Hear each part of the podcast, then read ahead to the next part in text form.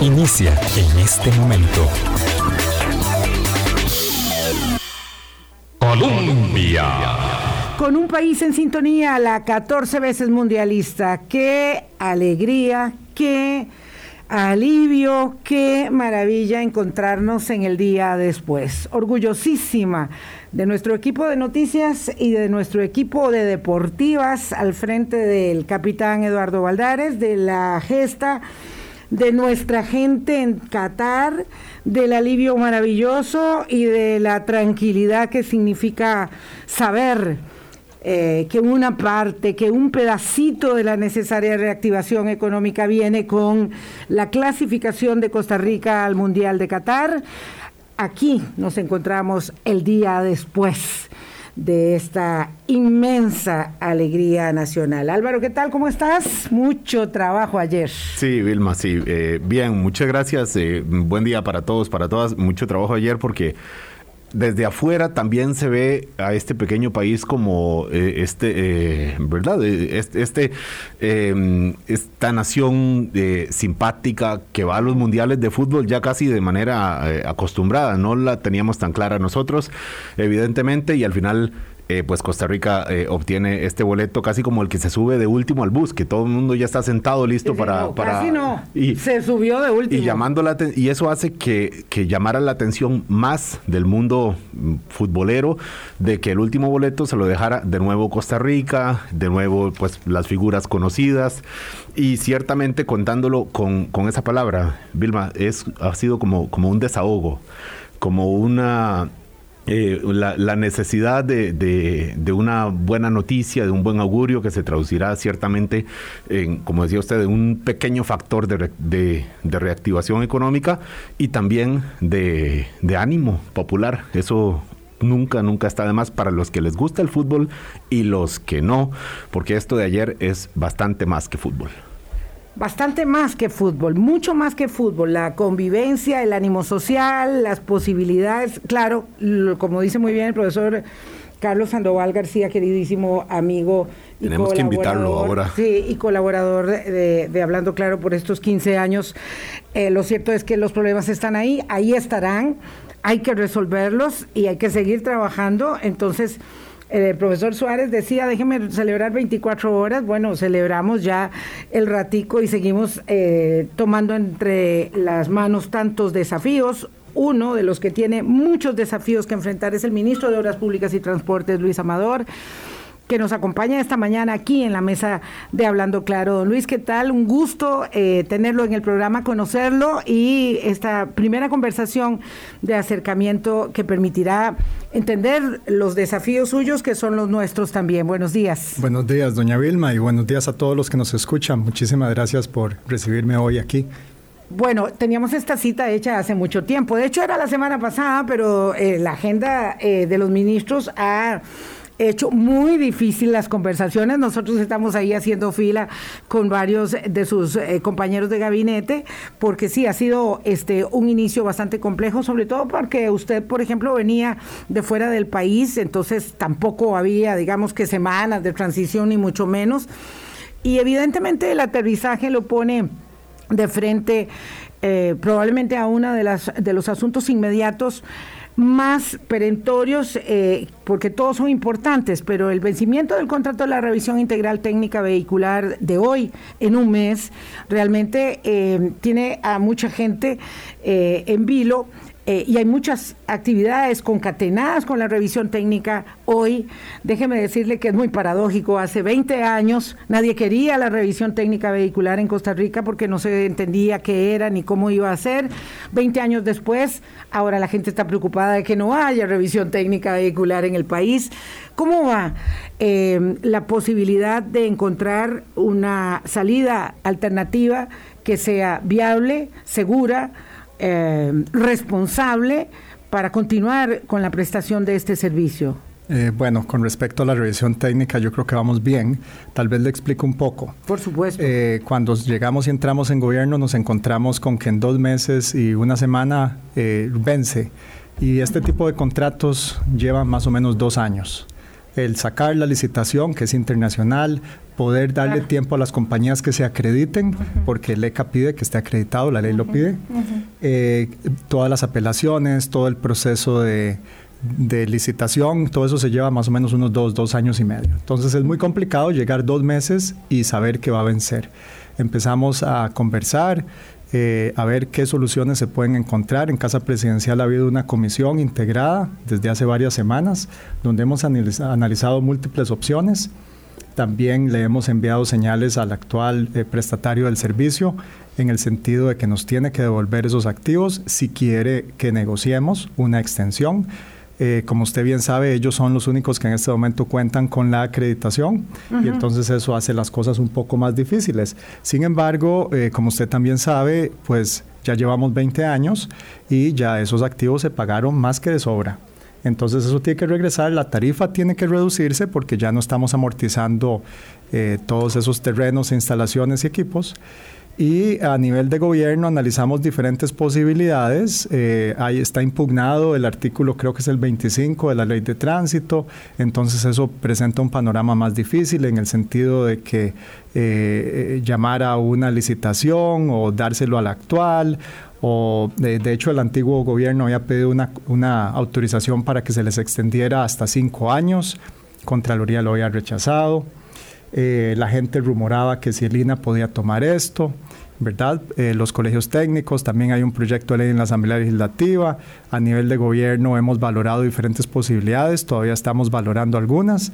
Eh, lo que pasa es que, por ejemplo, hay muchas limitantes, ¿verdad? Usted, si usted fuera un empresario privado y esto fuera entre empresas privadas, yo le digo, doña Vilma, vea, aquí está la revisión técnica, yo necesito que usted se encargue, firmamos un acuerdo y usted la toma. Claro. Y eso fue todo. Pero a nivel de gobierno tenemos la parte legal que hay que seguir todo ese marco de legalidad y también la parte financiera con regla fiscal que también nos limita.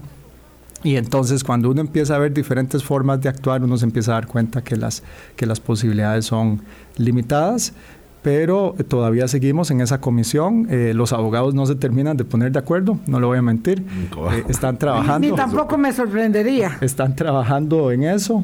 Este, pero eh, en paralelo yo he sostenido reuniones eh, con lo que es eh, la Contraloría para ver ellos qué estarían dispuestos, cómo estarían dispuestos a ayudarnos y ellos entienden muy bien la realidad, entienden la necesidad de que hay que extender la revisión técnica vehicular eh, pero claro, es que hay que ser claros, ¿verdad? No es que queramos agarrar y decir, a ver, eh, le voy a dar a usted la revisión técnica vehicular y se la di a dedo. Es que ese es un problema, porque entonces ahí usted no garantiza, usted no garantiza un buen precio. Porque si usted se lo da a una única persona, esa persona le dice, ah, bueno, muy bien, yo cobro tanto. ¿Y qué poder de negociación tiene usted para decirle, no, me tiene que bajar un 30% porque los costarricenses ya están cansados de pagar esa tarifa? De ahí muy poco, ¿verdad? Vamos por partes, señor ministro, porque claro, aquí usted ha hecho una concatenación eh, de razonamientos, pero me gustaría ir por partes. Eh, primero, las tarifas no las pone la empresa a discreción. Entonces yo creo que eso es muy importante porque eh, aquí se está deslizando la idea de que cobran lo que quieren y que están cobrando demasiado. Creo que el Estado fijó una tarifa. Y eso de la tarifa eh, fue, digamos, por, por, una década una polémica. El tema de las tarifas llegó hasta un arbitraje internacional. En todo caso, quiero decir, la tarifa la pone el Estado, no la pone la empresa. No es una empresa que auto, auto, eh, se autorregula en ningún sentido. No se autorregula ni con la aplicación del manual, no se, no se autorregula con las tarifas. Entonces es el Estado el que dice cuánto cuesta. Y la tarifa estaba establecida hasta la finalización del contrato, porque entiendo yo hubo durante 20 años un aumento tarifario, nada más. Entonces, digamos como para entender que aquí eh, no, yo oigo, con todo respeto, señalamiento de que es que esto está pagado desde hace mucho. Claro, para eso una concesión tiene un plazo de finalización. Cuando se termine la concesión de la Ruta 27, ya podremos saber si nos va a costar la mitad los viajes que nos están indexando permanentemente con el precio del dólar y eso nos lleva a una situación siempre apremiante, eh, porque son modalidades distintas de aplicación contractual. Entonces, en este caso, primero ellos no, el que sea que venga, no puede ponerse la tarifa que le parezca. Ahora vamos a una tarifa más eh, pequeña porque es otra fase contractual otra fase de la dinámica del contrato. Eso sería una cosa. Y lo otro es, nos tienen que devolver los activos, me suena, no nos han querido devolver los activos. Y lo que yo entendí es que estaban muy dispuestos a devolver los activos porque es está en el contrato, pueden estar más o menos contentos, pero hay que hacerlo, lotes, instalaciones, equipos, ah, pero eh, no se había podido porque también había un problema en la integración del Consejo de Seguridad Vial en algún momento para que se pudiera procesar con eso. Ahora el presidente dice que ya están recibiendo los activos. ¿Cómo es el tema entonces? Para entender las cosas por cada una por aparte. Vamos y vamos con los dos temas. Vea. Primero que nada, cuando se hace el primer contrato, se hace por 10 años y ahí ellos entonces en su cálculo calculan el amortizar esos activos. Al renovar otros 10 años más, ya eso está bueno, yo no soy perdón, es que perdón, me, porque conozco el contrato. No, no, no, pero es que conozco el contrato. Cuando el contrato se hace, se hace por 20 años. Una primera fase a los 10 años y una eh, habilitación automática si ninguna de las dos partes pedía la rescisión del contrato para los 20 años. De modo que el modelo eh, financiero de la eh, contratación, de la concesión, digamos, estaba hecho para el plazo extendido completamente. Y además hay otro asunto y es que uno de sus predecesores, la ministra Carla González, bajó las tarifas aprobadas para el inicio, entonces la revisión técnica vehicular empezó con una tarifa menor a la que estaba aprobada contractualmente al inicio. Es que hay mucha historia. Sí, bueno, ahí tal vez si me da chance le puedo decir que primero yo no soy abogado, tengo que aclararlo, soy ingeniero. Eh, segundo, yo llego a encontrarme una situación en la cual eh, ese contrato ya está a punto de terminar esa segunda extensión. Arecep es el que puede fijar tarifa. Así es. No es el gobierno ni el la empresa, en eso usted tiene toda la razón. Eh, pero ahorita, si nosotros miramos el contrato, ya pasaron esos 20 años y la empresa no es que no haya dicho que no me quiere devolver los activos. Lo que la empresa viene diciendo es que me los va a devolver, me mandó el inventario de los activos, mandó el inventario de los equipos, pero hay muchos requisitos legales y uno de esos requisitos era que se formara la asamblea de accionistas y que le dieran el poder especial a la persona que iba a firmar. Eso ya ocurrió. Sin embargo, ellos al inicio me mandaron indicaciones que hasta dentro de un mes, un mes y una semana lo podían hacer porque tenían que venir unas personas de España y eso nos ponía al filo del 15 de julio y como usted bien sabe, si nosotros firmamos eso el 15 de julio o el 14, ah. mientras el, registro nacional lo inscribe y todo lo demás, pues ahí ya nos quedamos al descubierto. Por eso la preocupación de que eso ocurriera lo antes posible. A este momento yo recibí hace un par de días eh, ya todos los documentos notariales. Ayer estuve en Procuraduría, hablé con la señora Procuradora para que ellos ya revisaran que todo está completo y que nos dieran fecha y hora. Mm. Entonces eso se está avanzando por esa parte. O sea, no ha empezado el traslado de los activos. Es que no puede empezar hasta que no firmemos y no se puede concretizar, materializar hasta el 15 de julio. Ya, ya, ya, perdón. Es que me... Eh, Vea, usted me, me vende su casa. Se me enredó un poquillo porque el presidente de la República dijo el lunes en la actividad de erradicación de trabajo infantil que estaban en el proceso de traslado de los activos, ya habían iban recibiendo unos. Eso fue lo que él señaló. Tenemos los inventarios donde viene todo el listado de todos los activos porque son terrenos, edificios y equipos y los equipos tienen computadoras que son las que tienen los paquetes que hacen los cálculos de emisión de gas y todo eso demás. Eso ya lo tenemos todo el listado, ya tenemos la parte notarial también y ya eso está en notaría del Estado para que ellos revisen que ya cumplimos con todo y ahora sí pongan... Sí, ellos tienen que preparar el protocolo, ¿verdad? Tienen que preparar esas escrituras. La Procuraduría. Sí, porque es, la, bueno, es la notaría del Estado, pero está bajo la tutela de la Procuraduría. Entonces, ellos ya están trabajando en eso. Muy gentilmente, ayer nos recibieron un momento y, eh, espero yo que en los próximos días ya le puedan poner fecha y hora a eso para poder sentarnos. Ahora, de hecho, si no me equivoco, es, yo no soy la persona que firma, eh, creo que es la procuradora, no estoy seguro. Ahí los abogados me ayudarán, pero la intención es que eso se firme lo antes posible. Y la intención es eh, que se le van a recibir esos activos porque entonces en ese momento eh, el contrato que tenemos, como usted bien lo indica, al terminar, Arecep tiene, nos está ayudando para hacer un cálculo de tarifa provisional, de manera tal que se pueda decir las tarifas nuevas por toda la clasificación de vehículos debería ser esta. Y ahí la intención es que esas tarifas pues tendrán que reflejar el hecho de que ya no estamos amortizando todos estos. Que ya somos dueños. Porque ahora somos dueños. Sí. Digo, seremos. Así lo es. Y entonces ahí ya tiene que reflejarse eso. Don Luis, un radio escucha que le, escucha, que lo oye usted, eh, diría, bueno, significa que estas opciones que mencionaba el ministro al principio, de que si podía ser el INA, que si los colegios técnicos o los proyectos que se han planteado en la Asamblea Legislativa, eh, por, por inviables que parezcan, pero se han presentado, parece que queda más o menos descartado porque lo que está diciendo usted aquí es que ya está en el proceso y que en, en, dos procesos paralelos, que es el, traspaso de los bienes y la revisión de una tarifa y todo con todo para que esta misma empresa RITV mantenga el servicio a partir del 15 de julio. Esa es, una de las opciones, esa es una de las opciones, porque yo tengo en la mesa otras empresas, unos españoles que aparentemente son competencia de RITV.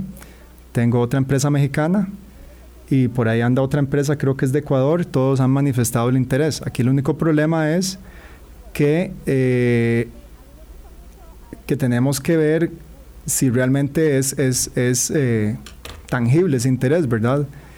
Eh, y si ellos son capaces de, responder y tomar esto. Claro, porque ahora lo que, lo que tal vez tendríamos que entender, eh, don Luis, amigas, amigos oyentes, es que, eh, digamos, lo que necesitamos ahora es un operador que no tiene que hacer una inversión millonaria, ¿verdad? Eh, y que no tiene que generar una cosa significativa que es el know-how que tiene Costa Rica hoy gracias a centenares de técnicos que han sido formados en la revisión técnica vehicular que no teníamos hace 20 años. Entonces ahora tenemos un capital y además tenemos una mina invaluable, que es la base de datos más importante que tiene el país, que fue significativa para efectos, por ejemplo, de la definición de estrategias en la pandemia con el tema de restricciones y tal, eh, que utilizó incluso el Estado de la Nación para generar data. O sea, tenemos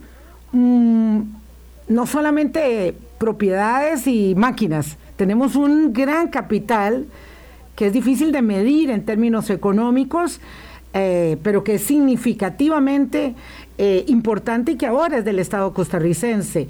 Entonces, claro, entregarle eso a una empresa o a cualquier empresa nacional o internacional sin pasar por los tamices eh, de la licitación internacional, que fueron los que dieron pie a esta concesión, eh, resulta evidentemente algo muy grande, porque por lo que usted decía, esta licitación debió haberse hecho cuando explotaba la pandemia en el país, bueno, en el mundo. Hace cuando, un par de cuando explotaba, claro, exactamente. Ahora que lo veo escuchando los tiempos, ahí fue donde, donde se perdió, eh, digamos, el norte de la determinación que había que llevar, de que, había que ejecutar para llevar adelante el contrato. Recuerde que ahí están los equipos y la indicación que tenemos es que el 70% de los equipos ya está llegando al final de su vida útil hay que cambiar equipo. No cambiar necesariamente, pero hay que considerar una partida significativa de mantenimiento de esos equipos para que puedan seguir operando. Claro, lo cual y después habrá que cambiar en algún momento. Claro, lo cual es parte de la, de la, digamos, lo que lo que es parte de, de las tarifas en los procesos de concesión, ¿verdad? A veces uno oye hablando a la gente que está furiosa eh, porque hay una, cambiando de tema, una un problema geoestructural en la ruta 27, claro, eso que traga millones de millones en una reparación constante forma parte de la estructuración contractual, ¿verdad? Y, eso es muy difícil para un país como el nuestro, ministro, que tiene ah, poco conocimiento y poco músculo en alianzas público-privadas de inversión de obra pública eh, y servicio público. Sí, bueno, en este caso, si, si todavía estamos hablando de lo que es RITEVE, eh, ahí hay que considerar todos esos costos operativos, ¿verdad? Y eh, hay que considerar todo lo que es a nivel administrativo también. Ahora, la base de datos que usted menciona, nosotros solo tenemos un acceso a esa base de datos y la consulta que se puede hacer es uno a uno. eh, esos vehículos. Y eso es un tema en el cual estamos investigando Ah, lo interno. Estamos investigando lo interno porque en algún momento se le dijo a la empresa y se le firmó que ellos no tenían que eh, darnos eh, esos datos, que esos datos eran confidenciales de ellos. Y así fue establecido el 23 de julio, creo, del 2012, en un acuerdo que fue firmado en aquel momento. Entonces, eh, cuando la empresa dice que ha entregado todo, eh, pues parece ser que está en lo correcto. Está en lo correcto porque algún gobierno anterior le firmó eso diciendo que, que esos datos eran confidenciales de ellos. Entonces, en este momento tenemos que tomar de los datos que tenemos por el lado del registro de la propiedad, ¿verdad? Del automotor, del Instituto Nacional de Seguros, etcétera, para poder tener una foto más clara de lo que es la flota vehicular para poder integrar eso en lo que va a ser la nueva revisión. Esto si es que otra empresa lo toma. Si la gente de RITV lo toma, pues ellos ya tienen su base de datos, ¿verdad? Ellos simplemente continúan operando. Entonces, eh, ahí están esas dos posibilidades. Pero usted mencionaba la base de datos y es importante que sea claro eso. Nosotros no tenemos esa base de datos. Tenemos unas impresiones que ellos han enviado, resúmenes que ellos han enviado, pero la base de datos como tal, que yo la Claro, puedo abrir en mi computadora, eso no está ocurriendo en este momento. Es cierto porque los oficiales de tránsito siempre usual, pueden acceder a la base de datos, eh, eh, bueno, cuando si me detienen a mí para saber en qué condición ando yo, ¿verdad? Eh, eh, o a cualquier persona. Es cierto eh, eh, lo que lo que plantea. Eh, y, y- y me parece que debe haber un momento donde, donde hay la entrega de, de todas las cosas que tiene, y eso será el 15 de julio, supongo, o no sé. Usted nos dirá, lo Eso esperamos, perdón, depende Sí. de la buena voluntad de la gente de RITEVE. Y sí lo han venido manifestando y parece ser que están dispuestos a colaborar, pero Pero no tienen ustedes una comunicación, digamos, el ministro y las autoridades de la empresa.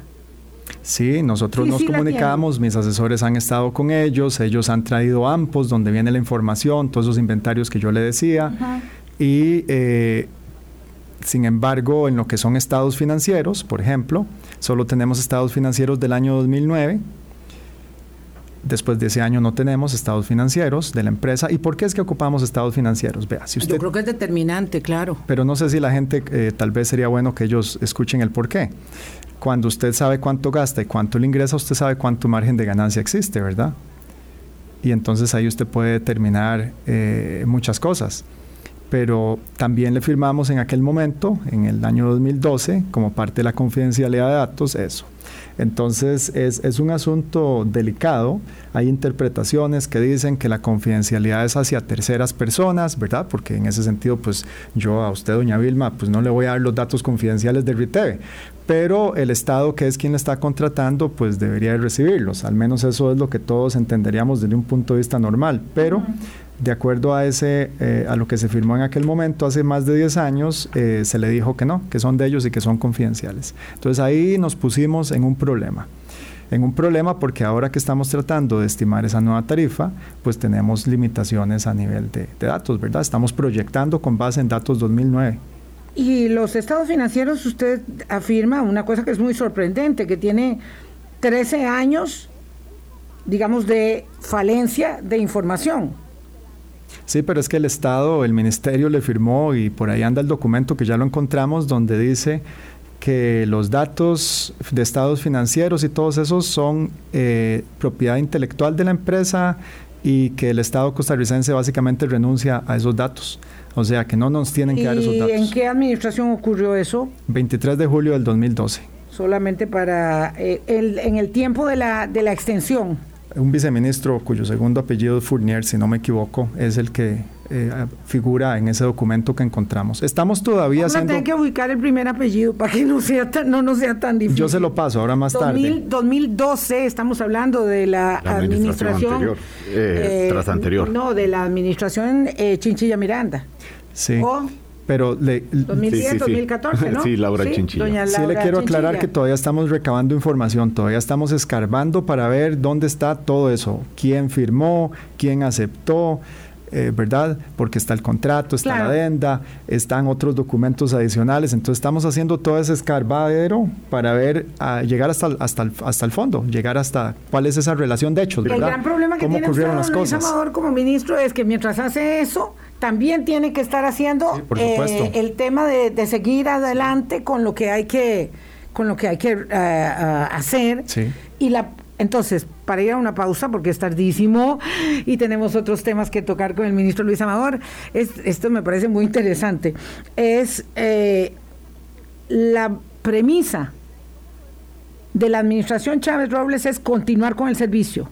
La continuar con la prestación de la le hicimos revisión un técnica. cálculo. Yo soy, eh, yo trabajo en transportes, como usted lo sabe. Sí, señor. Le hicimos un cálculo y con base en la acci- accidentabilidad histórica, antes y después por grupos de control de la revisión técnica, sea por vehículos o sea por cantidad de usuarios, entre 100 y 400 muertos adicionales pueden ocurrir sin una revisión técnica al año en el país. Entonces, el continuar o no continuar, eh, creo que no hay que ni que discutirlo. Todo el mundo entiende que los frenos se revisan, el acelerador de un vehículo se puede quedar pegado, eh, la visibilidad de un parabrisas que tenga problemas, ¿verdad? Que esté rayado, que esté opaco, eso, La dirección, ¿verdad? sí, La sí. dirección se puede quedar pegada o quebrarse. Entonces, ahí vienen todos esos elementos que pueden producir cosas muy negativas. No para hablar inclusive de lo que es el daño ambiental si, si no controlamos bien emisiones, que eso ya todo el mundo lo tiene muy claro.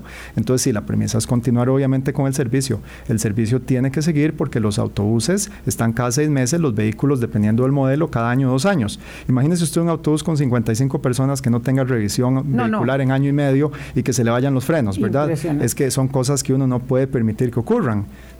No, no podemos permitir que eso suceda. Eh, lo interesante, decíamos cuando empezábamos la conversación con el señor ministro de Obras Públicas y Transportes, es que hace 20 años, cuando nadie quería revisión técnica, este país se paralizó en el 2004 para pedir la rescisión del contrato 2002, de revisión ¿no? técnica. En el 2004 el país se paralizó en una huelga en agosto de camioneros eh, para pedir que se rescindiera el contrato de revisión técnica. Hubo un contralor que se atrevió a decir que había que rescindir el contrato. Eh, también cayó. Eh, pero lo cierto, lo cierto es eh, que a- en ese momento nadie quería. Ahora todos, como bien dice el señor ministro, dicen, no, no, esto, no se puede entregar así a la libre y a dejar que la cosa vaya por su lado, porque todos necesitamos un poquito de disciplina y esa la tiene que hacer el Estado, porque a la voluntaria no, no nos va bien. 827, pausa, regresamos con el señor ministro de Obras Públicas y Transportes, Luis Amador. Colombia. Con un país en sintonía 829, la emisora que está en el corazón del pueblo, la 14 veces mundialista. Esto me suena muy rico, estar diciendo que somos eh, la 14 veces mundialista porque éramos 13. Pero ahora somos 14 y ahí va todo el mundo en la colada, en la colada. Ministro, ¿usted vio el partido? Sí, por supuesto, la emoción supuesto. de ver ese gol en los primeros minutos fue asombrosa. Bueno, no voy a decir que es ridículo lo que me pasó. Es que no había conectado todavía en la transmisión de Colombia a Internet porque tenía problemas de conexión eh, donde yo estaba en Orotina y de, me perdí el primer gol. Pensó, pensó que el partido empezó con ventaja. No, para no, el hijo mío dice gol y yo, pero ¿de qué estás hablando? Este, no, no, una pena. Después de eso disfruté tremendamente la narración de infarto de Eduardo Valdares, pero bueno, en lo que estamos es en las tareas terribles que no son tan agradables como las de la clasificación para don Luis Amador, que ya nos insiste en que eh, el servicio de revisión técnica vehicular, la premisa es que continúe. ¿Cómo? No sabemos. Lo que sabemos es que pretende ser eh, mantenida y a menor precio, y eso es una buena noticia. 16 mil colones es más o menos el aproximado para un vehículo mm, eh, convencional en la actualidad. Eh, otro tema. Sí, Vilma, se cumplió un año del caso Cochinilla, eh, que por supuesto puso en relieve eh, temas de, de Hay corrupción. temas bonitos para el ministro. No, es que, que imagínense, Ministerio de Obras Públicas y Transportes, ahí todos los caminos están empedrados. Empedrados. Eh, se cumplió un año y obviamente hubo mucha discusión sobre, sobre algo que ya de por sí se venía discutiendo desde años atrás, que es la organización del sector de las obras públicas, que si está desconcentrado, que si los consejos acaban teniendo mucho más poder que usted, señor ministro, eh, y que su antecesor y el tras anterior también. Eh, bueno, un año después, el caso judicial ahí avanza con sus pegas y sus complicaciones típicas de un proceso tan complejo como este, pero en lo político, usted llegó también con una, con una propuesta de usted y el gobierno, obviamente dirigido por don Rodrigo Chávez, de cambiar esta vez sí, porque hace ocho años se intentó también o se mencionó y al final no quedó en nada, la organización del ministerio y los consejos alrededor. Hablamos de los consejos de seguridad vial, el Consejo Nacional de Vialidad. ¿Cómo está planteándose eso? Y el muy polémico Consejo de Transporte. Por supuesto. Uh, que, ese es otro tema, transporte público y buceros, que también se lo preguntaremos ahora, don un, un, amigo mío dice que el MOP es como una ferretería vieja, solo clavos, pero yo creo que es mucho más que eso. Yo creo que es mucho más que eso. No es que a lo interno no haya gente que tenga bien puesta la camiseta, porque cuando hay un derrumbe yo veo que todos corren en obras públicas, se van los tractores, se va la maquinaria, el director trabaja hasta horas tardes de la noche, yo me comunico con él. O sea, no es que no haya gente que quiera trabajar, pero todos estos casos de corrupción, desdichadamente por unos pocos, ¿verdad? Es el dicho, pagan todos justos por pecadores. Muy injusto el dicho, por cierto porque si hay gente que se ve que quiere trabajar y que se les ve en los ojos esa pasión que tienen. Eh, hay otros pues que ya están en edad de pensionarse y que más bien nos harían un favor si se terminan de ir para que entre sangre fresca. No porque ellos no estén trabajando y aportando, sino porque necesitamos esa energía de fuerza de gente que venga realmente a empujar las cosas. Vea. Se lo voy a decir así para ponérselo en términos sencillos. A mí me llegan un montón de peticiones de comunidades y diputados y uno hasta que sufre, yo no duermo en la noche donde veo los problemas que hay en las carreteras, eh, los huecos, los deslizamientos, los hundimientos. Eh, o sea, es una cosa terrible porque llevamos dos inviernos sin contratos de conservación y llevamos muchis, llevamos toda la vida sin planificación adecuada. Y entonces, cuando yo me siento en la silla, yo desearía tener un montón de cuadrillas, yo desearía tener... Eh, maquinaria suficiente para empezar a tirar las plantas de asfalto, ponerlas a correr y empezar a arreglar las carreteras, ¿verdad? Sea por la figura que sea, eso lo podemos hablar ahora después, pero esa imposibilidad mía de poder hacer y tener que irme yo al CONAVI y decirle, a ver, bueno, porque el CONAVI es la única forma en la que yo puedo atender las carreteras, ¿verdad? Yo como ministerio tengo una cuadrilla, que son más o menos ocho personas, que los que pasaron ayer durante el partido por circunvalación, durante esa hora que sabíamos que todo el mundo iba a estar viendo partido, los mandé a que llenaran los dos huecos principales que habían por ahí. Pero eso es todo lo que yo tengo y yo solo puedo llenar dos huecos por día. Entonces, yo me tengo que ir al CONAVI y decirle, bueno, a ver, señores, por favor, vean cómo está la situación, ¿qué hacemos? El CONAVI yo soy un voto más en la junta directiva. Yo no puedo dar instrucción directa a ningún director en el CONAVI, ni al director de conservación, ni al director de contratación, ni al director de construcción, a ninguno le puedo instruir nada. Yo solo puedo hacer una moción en junta directiva, la directora ejecutiva o el director ejecutivo, quien sea que corresponda, es a quien le toca ejecutar. Y cuando llega a ejecutar, nos empezamos a encontrar con una maraña a lo interno. Y la maraña a lo interno nos hace un elefante muy lento, muy lento. Por más que queramos, y hay muy buena voluntad, porque por ejemplo ahorita me están abriendo unos contratos de emergencia, de urgencia, eh, por un tope máximo para poder en junio y en julio ya tener activos eh, formas de atender la red. Es que no sé si la gente entiende esto, pero quizás lo debo decir. Para yo atender todas esas urgencias, yo necesito contratar. No tenemos a lo interno esa capacidad, se lo tengo que dar a contratistas terceros. Y para hacer eso tengo que tener contratos abiertos. Y los contratos abiertos hay muchos que están en finiquito y el contratista anterior no quiere soltarlo. Entonces yo no puedo meter un contratista nuevo en esa zona. Entonces nos estamos haciendo eh, de urgencia. La mayoría de esos contratos son Meco y Hernán Solís. Bueno, eso sin entrar a hablar de quién son los contratos, ¿verdad? pero, la mayoría son de ellos. Ahorita no tengo el detalle, pero sí hay, hay contratos que son de ellos. Le estaría mintiendo, no lo tengo en este momento, así que no lo sé. Entonces, eso para hablar del CONAVI. Segundo, en lo que es la forma en que hacemos las cosas, la hacemos mal. Porque metemos en un solo contrato que le llamamos conservación a un montón de cosas, a reconstrucción, a rehabilitación mayor y a lo que sí corresponde a conservación. Pero conservación significa preservar lo que ya está en un estado aceptable. Y en Costa Rica de ahí tenemos un porcentaje que es casi nulo de cosas que están aceptables. Cuando yo soy ingeniero de pavimentos y cuando yo salgo y veo las, las todas las calles llenas de, grietas y la deformación. hundimientos y alzamientos. Bueno, eso, eso ni para qué, ¿verdad? Este, hasta que se le pare uno el pelo y entonces ahí nos damos cuenta que estamos trabajando de manera reactiva por todo lado. No estamos conservando, estamos reparando. Y lo sigo diciendo para esperanzadoramente que todo el mundo entienda que vamos a cambiar eso. Me voy ahora a los otros consejos y tengo COSEBI, tengo transporte público, está aviación civil y hay un montón más. Sí, se está planteando una reforma a la ley. ¿Por qué? Porque hay dos formas. Yo puedo hacer una desconcentración mínima. Eso significa que elimino la junta directiva, pero la institución queda tal y cual, como existe hoy en día. Entonces, en lugar de la junta directiva y el director ejecutivo, tengo que poner a alguien ahí, a un gerente, del MOP a que sea el que coordine todo, pero la institución se queda en el edificio donde está, con la estructura que tiene, y ya usted se da cuenta lo difícil que es hacer las cosas con esa estructura que se tiene.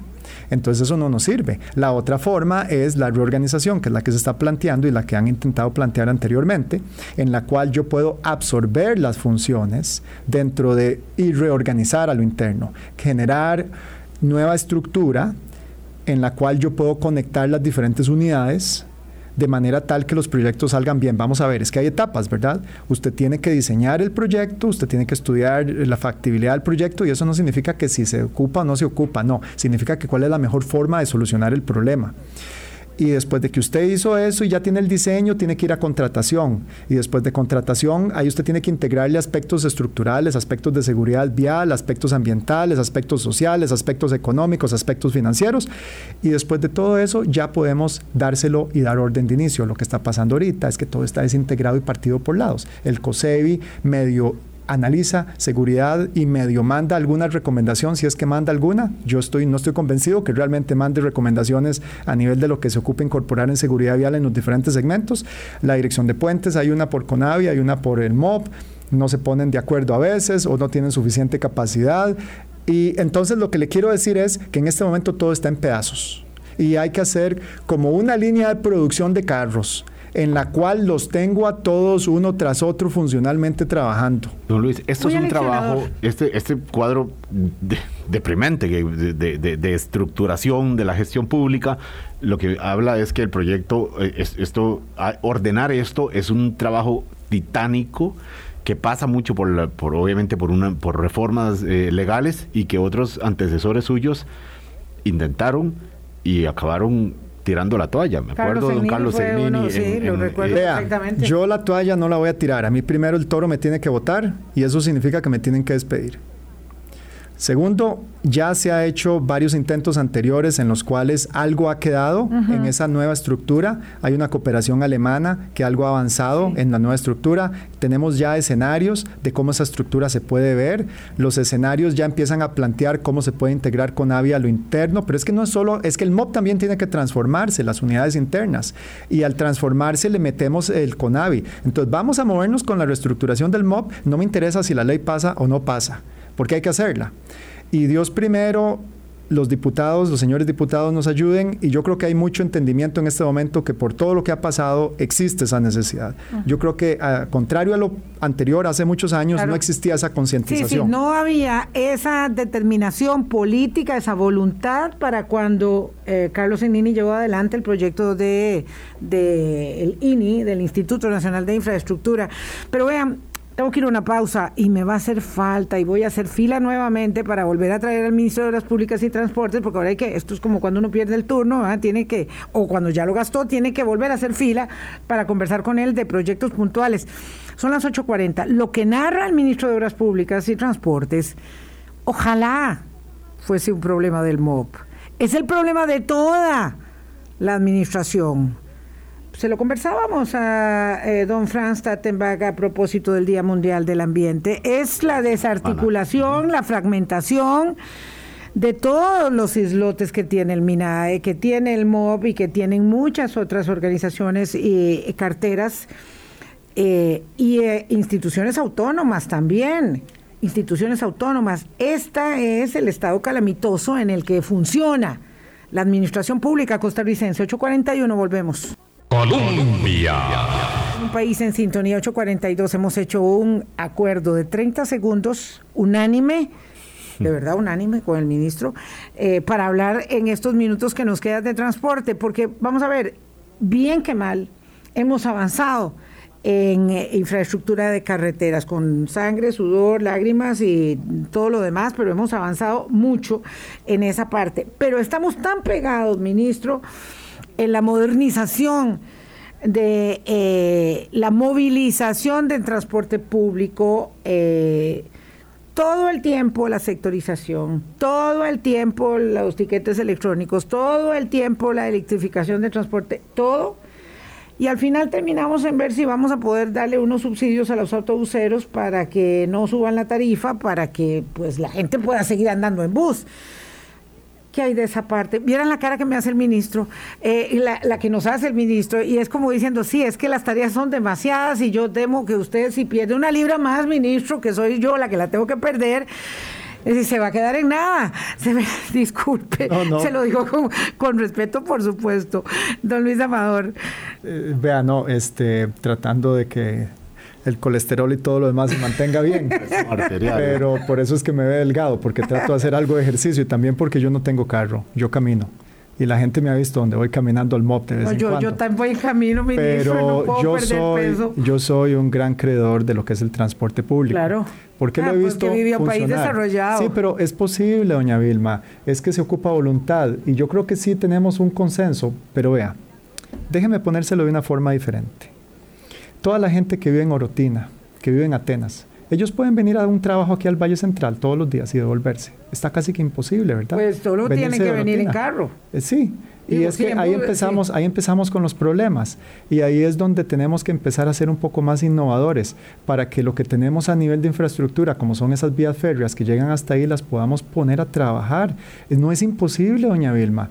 Eh, en lo que es la sectorización, que en realidad está muy mal llamado ese término, porque lo que ocupamos es que los diferentes modos de transporte se integren. Vea, usted tiene gente. Intermodal, claro. Pero, pero, pero es que no solo intermodal, es también por rangos de edades y es también por propósito de viaje. Entonces usted tiene gente como mis tías que ya están en los 70s. Eh, ellas difícilmente se van a montar en un autobús, es muy incómodo. De ahí sí, le voy a decir la verdad, es que es la verdad.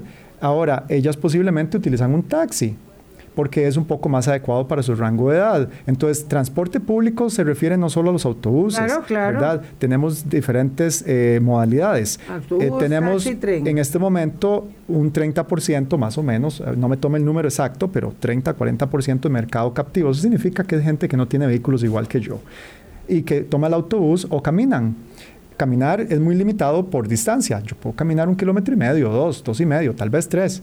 Eh, pero si ya voy más largo y usted sabe el tamaño del área metropolitana, 40 kilómetros por 20, usted necesita buses para moverse. Pero Costa Rica llueve seis meses al año. Entonces no le podemos pedir a la gente que se monte en un bus, que se baje del bus, que se monte en otro bus, que se baje ese bus, que se monte en otro bus. Bueno, eh, por amor de Dios. Pierde uno el día entero. ¿Cómo es Un eso? estudiante universitario, Y- de eso sí conoce. Bueno, sí, bueno, cuando yo era estudiante Claro. universitario yo me iba caminando por las circunvalaciones. Yo también. Pero eh, tenemos que facilitar ese transporte, por un lado, de manera tal que existan todos esos ingresos, no solo a la capital, sino a nivel regional, ¿verdad? Que yo me pueda mover de Barba de Heredia a Coronado, que yo me pueda mover de Desamparados a Santana. Es que hay fábricas, hay industrias, hay zonas francas y la gente no trabajan todos en el, en el gran área metropolitana. Y muchos de esto está sucediendo que venimos todos a San José y San José tenemos que volver a salir. Entonces hay que habilitar eso, eso a nivel periférico.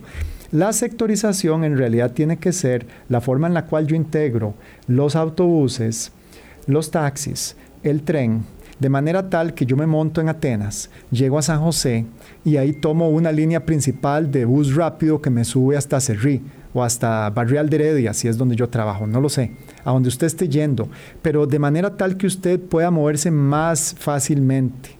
Y ahí entonces entran otros temas, como los que usted dice, entra la forma para pagar por eso, entra los horarios, la frecuencia.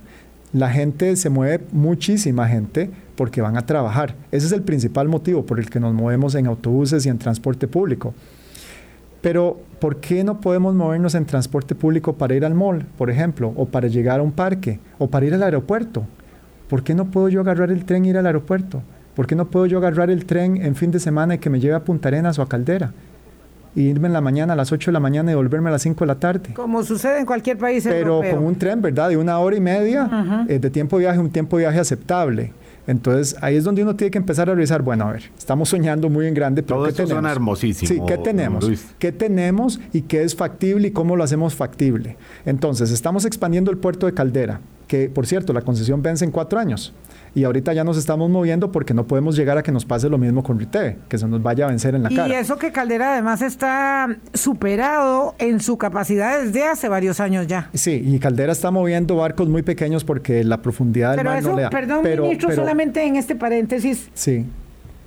¿Habrá licitación pública internacional? Sí, por supuesto. Ok. Por supuesto, ya estamos trabajando en eso. Póngalo ahí. Se lo anoto, señor Ya estamos ministro. trabajando en eso, ya estamos trabajando Ojo, en eso. Licitación pública internacional para ampliación de caldera. El IFC ya está dando el financiamiento para lo que y gratuitamente para lo que es eh, todos los estudios y para que eso esté listo y va a salir por licitación. Pero lo que le quería decir es que una vez que yo expando caldera, tengo carga adicional, ahora van a llegar buques más grandes, ahora tengo más carga, puedo habilitar ese tren toda la noche moviendo carga y todas las horas no pico moviendo carga. Puedo hacer un acuerdo con las municipalidades de Turrúcares, de Orotina, de Atenas, de Y Ciruelas. una tremenda gente. reparación, ¿verdad? Porque Ah, algunos sí. de los problemas de esa línea están ubicados justamente en los bordes de los taludes de la 27 que Sí. tienen problemas. Sí. Entonces hay que hacer un trabajo gigante ahí arriba. Sí, correcto. Pero doña Vilma, no, por supuesto, ahí está el derecho de vía. Y de hecho hay Sí, que señor. expropiar algunos tramos para, para arreglar eso y para arreglar unas curvas que lo hacen a uno subir y bajar que no tienen ningún Justamente le sentido. decía eso a una amiga hoy, es que el problema de, de esos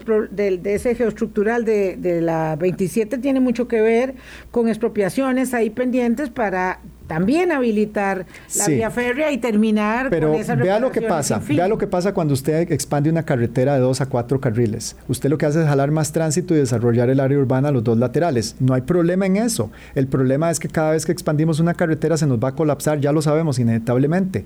Tenemos que habilitar otras formas de movernos. Y si ya es, tenemos derecho de vía es. férrea y ya lo podemos garantizar de alguna manera, el tren llega hasta Punta Arenas, pasa por Barranca. Entre Barranca y Punta Arenas, con el nuevo hospital y la zona turística, algo podemos hacer. Como país tenemos zonas que están rezagadas. Tenemos la zona sur que está bastante rezagada. ¿Por qué? Porque está muy lejos. ¿Cuánto dura usted en llegar a la zona sur? Seis horas. Y hay transporte público que es regional también, no solo el área metropolitana. Entonces, tenemos que integrar bien la sectorización que está mal llamada con ese ferrocarril, que va este-oeste. Pero tenemos que hacerlo de una manera en que el ferrocarril deje de levantar a la gente a las cuatro y media de la mañana. Yo no sé cuántos de los que nos escuchan viven cerca del tren. Yo sí vivo cerca del tren. Y a las 4 y 15, 4 y 20 pasa pitando. Pasa por un infarto, por un, por Eh. un principio de infarto uno cuando está en pleno sueño. Sí, y esas cosas hay que evitarlas. Pasa por Cartago, pasa por Heredia, pasa por Alajuela, pasa por San José. No podemos seguir con ese tren que nos levanta con esa contaminación Pero sonórica. eso no lo veo terminando porque ese tren es la gran salvada. Se lo digo porque yo utilizo este el de Cartago. Pero si le vamos a meter 1.500 millones de dólares, pues hagámoslo bien. Ah, estamos hablando del otro, del Ah, grande, sí, por del grande, supuesto. del proyecto grande. No, es que de ahí no nos podemos Ministro, quedar. con eso serían estamos. 10 años. Perdone. 10 años más o menos, digamos, implementar un proyecto como el del tren en un, en un país como el de Costa Rica, que tuvo una gran eh, animosidad el, el proyecto, entendiendo que desesperadamente lo necesitamos, pero que aquel no, que yo quiero otro, que aquí, ¿verdad? Que, que yo quiero ser el dueño de, de, de- de la dejarse, del proyecto. hay que dejarse de Ay, eso sí, y realmente hay que concentrarse en lo que es factible con los fondos que tenemos y lo que nos da la mejor solución. Y se está haciendo una revisión muy rápida para ya poder proseguir con eso y que esté integrado con la sectorización. Eh, ¿Cuánto tiempo nos va a tomar? Se lo voy a decir así. En otros países se han hecho líneas, por ejemplo, en Montreal la línea que baja, que pasa por el aeropuerto, que viene del sur y que baja por Kirkland, esa duró dos años.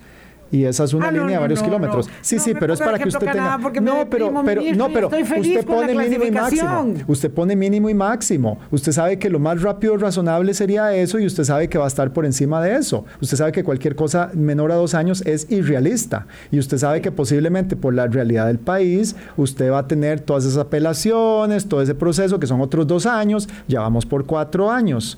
Y entonces ya sabemos que más o menos lo realista van a ser cinco o seis años, depende de cuánto nos dure ese proceso. Ministro, nos vemos de nuevo. Sí, con Lo todo invito gusto. a otro café, por favor, más adelantito.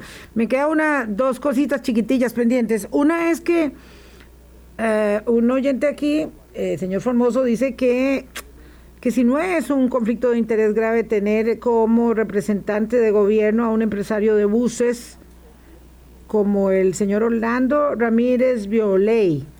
La Junta Directiva del Consejo de Transporte Público está integrada por un representante de la Cámara de los Transportistas, no de la Cámara de los Transportistas, y los transportistas enviaron una terna y de esa terna lo que el Consejo de Gobierno decidió fue esta persona. Pero eh, este es cierto que es comprador de bonos de la campaña de don Rodrigo Chávez. Usted se lo tiene que preguntar. Yo no, yo no, vea, yo ni siquiera estaba en el país. Yo no le sé y hasta donde eh, entiendo las informaciones son, son, son ciertas en publicaciones de, de los medios. Es un no, no, participé. Esa, no abona yo no participé en esa campaña política, entonces yo no le sé decir. Yo llegué el miércoles antes del traspaso. Pero, de poderes. pero sí sabe eh, de quién le estoy hablando. Sé que sí, por supuesto, porque hay un representante que viene del sector de transportistas. Es que vea, esas son las cosas de la representación que hay en esos consejos. Hay, un, hay representantes de, entonces ahí empiezan los intereses de cada sector. No me refiero. Claro, pero si no el pero déjeme aclarar, por favor, porque no me refiero eh, es que hay, y así son todas las juntas, ¿verdad? En cada junta hay representantes de diferentes sectores y cada sector va a defender sus intereses, es que es natural. ¿No es de, interés para usted que el representante sea una persona que invirtió en la, en la campaña, en el partido, en la campaña del partido que resultó ganador y ahora esté en, ese puesto, don Luis? Vea, en ese sentido yo no me puedo referir porque fue una decisión que la presidencia tomó a la hora de, nombrar esa terna, de aceptar la persona que venía de la terna. Venían tres y los tres eran empresarios de transportes. no, es que alguno de ellos no lo fuera. y escogieron al que había puesto los bonos, no le facilita la tarea al ministro Amador eh, que le crucen eh, el camino de esta manera eh, y le hagan peor el calvario en un, en un consejo y en ese consejo. Uy, ministro, la última era 20 segundos, si el 16 de julio hay o no revisión técnica o podría haber un impasse para reiniciar, no sé, en octubre sabiendo que el máximo impasse serían dos meses. Ese sería el máximo impasse en el caso de que los equipos no estén bien calibrados y haya que entrar a, asegurarse que estén bien calibrados. Mismo habrá muchas personas que dicen mejor no voy este mes, me, espero o etcétera, ¿verdad? Yo creo que si uno es vivo, va antes. Todos los que les toca en julio ya podrían estar, porque está uno un mes habilitado antes, ya podrían estar haciendo la revisión, porque luego van a decir que los de, no sé, mitad de julio, agosto y septiembre, pues van a tener que ser todos acumulados en octubre, noviembre y diciembre. Con la época lluviosa yo no me la jugaría a no tener una revisión, a menos de que mi carro esté nuevo, recién saliendo de fábrica. Sí, yo creo que tienen mucha razón. mejor es ser vivo. Eh, dice, me voy a ahorrar, no sé, cuatro mil colones, porque van a bajar la tarifa, eh, después tiene que hacer unos filones para pedir cita y se hace un montón de problemas. Ministro, muchas gracias. un gusto conocerlo. El ministro Luis Amador con nosotros esta mañana. Ah, vamos a continuar con nuestra tarea poco a poco para ir conociendo a los nuevos integrantes del Gabinete de la República. Pásenla muy bien, cuídense mucho, sigamos optimistas y contentos. Hablando claro, hablando claro.